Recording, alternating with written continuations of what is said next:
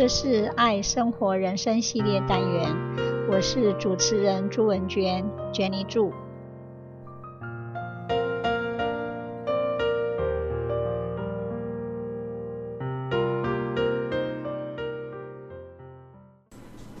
今天我要分享的心得是从意识心 （consciousness stream of consciousness） 到内在神性 （the unconscious imagination）。Consciousness, at its simplest, is the awareness of internal and external existence. It is synonymous with the intuition, mind, and thought.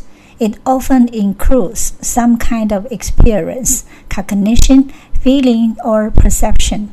It is a mental state, mental event, or mental process of the brain. The common definitions of consciousness in Webster's The Third New International Dictionary, 1966, are as follows. Number one, awareness or perception of an inward psychological or spiritual fact, intuitively perceived knowledge of something in one's inner self, inward awareness of an external object, state, or fact.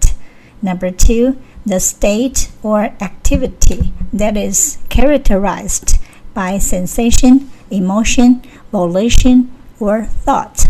Number three, the totality in psychology of sensations, perceptions, ideas, attitudes, and feelings of which an individual or a group is aware at any given time or within a particular time span. The Cambridge Dictionary defines consciousness as the state of understanding and realizing something. The Oxford Living Dictionary defines consciousness as the state of being aware of and responsive to one's surroundings.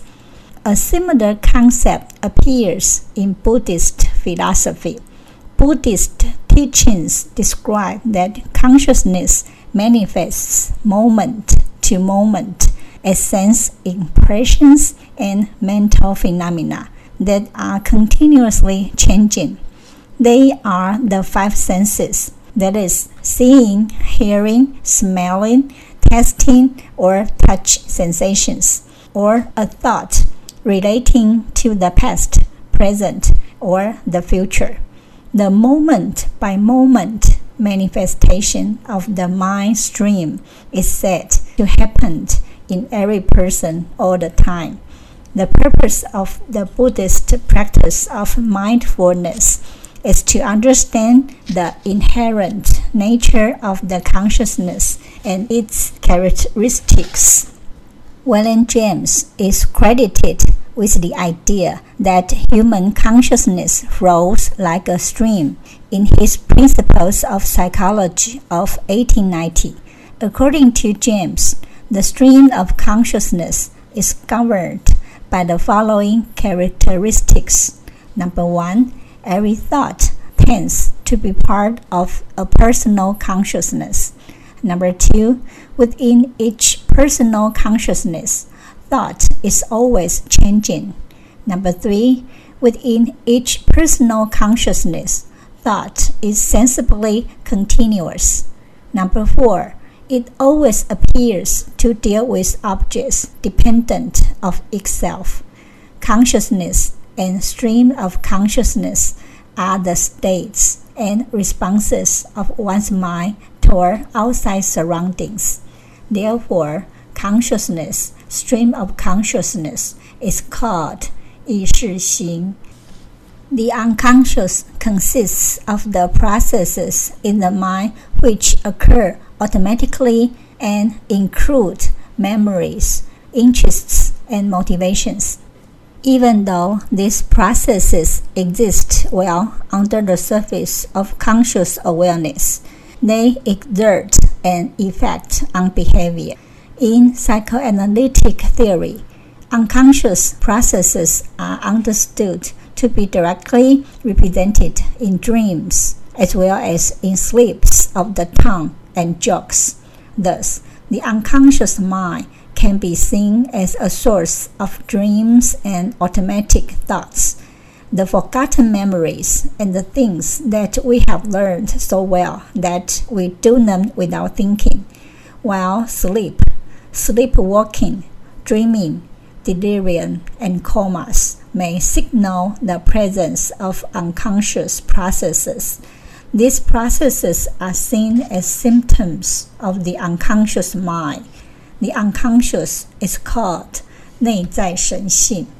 Furthermore, imagination is the ability to produce and stimulate novel objects, sensations, and ideas in the mind without any immediate input of the senses.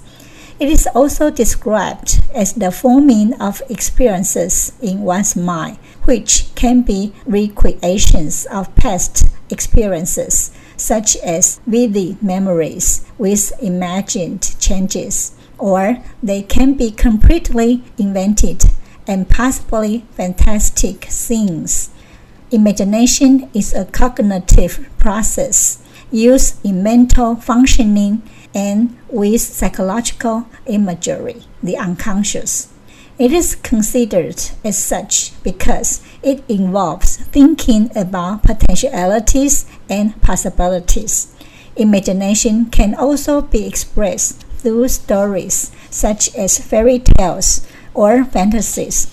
Children often use such narratives and pretend play in order to exercise their imagination.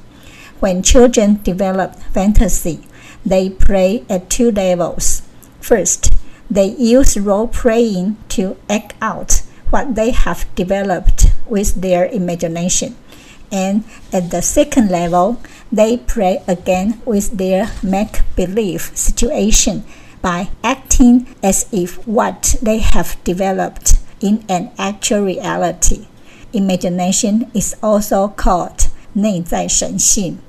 赛斯认为，意识心和内在神性并无界限。人在这世界上是活动的主角，靠着意识心，人可以感知外在的物质世界。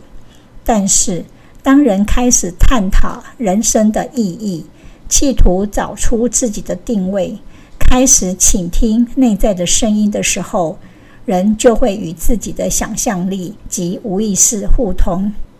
外在感官是意识性的配备，内在感官是内在神性的配备。意识心在你的实质生命中是依你的大脑来运作的，大脑像雷达一样敏锐地接收到意识心传递过来的讯息。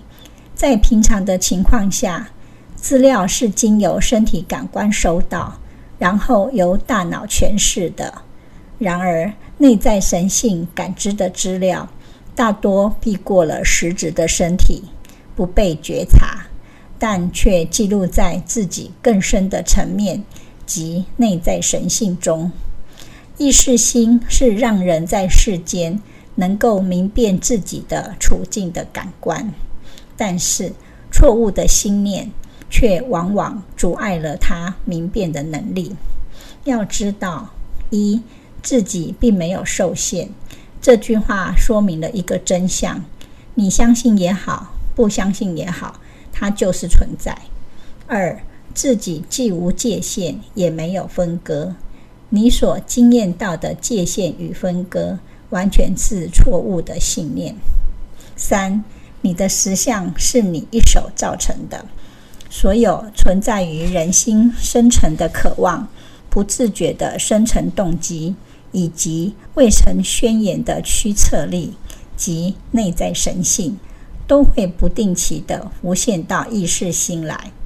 大自然是从内向外被创造出来的东西，你所自知的生命也同样是由一个从内向外、从自己里面生出来的东西。你的世界就是你一手打造出来的。如要呈现美好完善的意识心，你就要努力好好的关照自己的内在神性。谢谢分享，拜拜。这是爱生活人生系列单元，我是主持人朱文娟娟妮朱。希望你会喜欢这次的节目，我们下次见，拜拜。